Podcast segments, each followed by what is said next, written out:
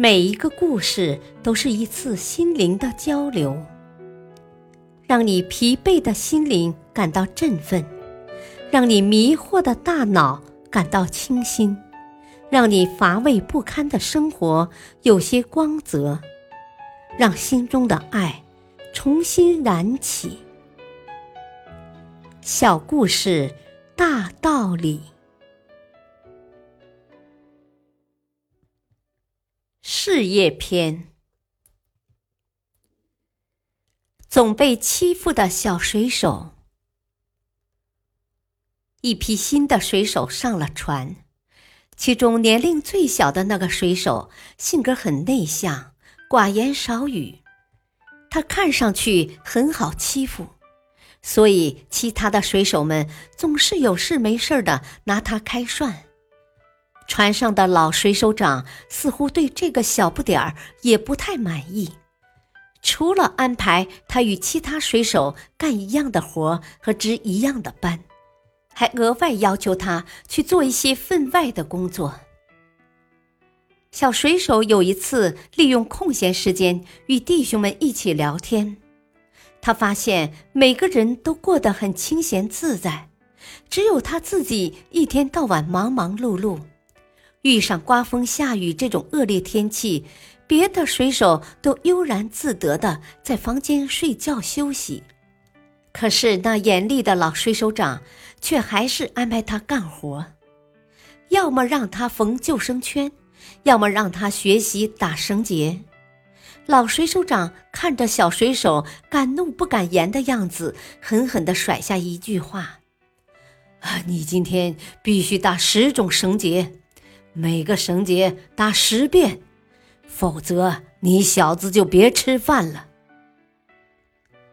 每当有插钢丝这样的辛苦活时，他也常对小水手说：“我干不动了，你来替我干。”工人们卸完货，小水手也经常被派遣爬上桅杆去放吊车。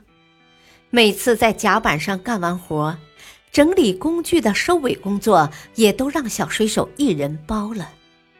其他的水手看着小水手这样被使唤，背地里幸灾乐祸地说：“ 这小子跟软柿子一样被人欺负，瞧他那窝囊样，让他傻干去吧。”小水手终于忍无可忍，找到老水手长，想问个明白：“啊，你为什么总是为难我？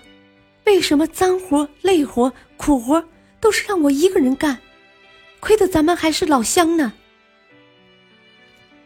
老水手长意味深长地说：“啊，正是因为咱们是老乡，才给你更多活干。”我担心别人说我袒护你，以后就没办法开展工作了。在海上航行的一年后，船回国了。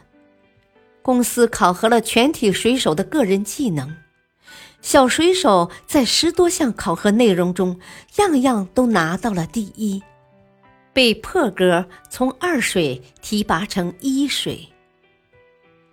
经过一段时间的休整，船又要出航了。年迈的老水手此时也退休了，因为出色的表现，小水手成为最合适的继任人选，进而被破格提拔为新水手长。此时，那些曾经在背后挖苦过他的水手们再也笑不出来了。大道理，做得多才能学得多，学得多才能进步得多，进步的多才能比别人强得多，比别人强得多，就会在竞争中有利得多。感谢收听，下期播讲祖传的断剑。敬请收听，再会。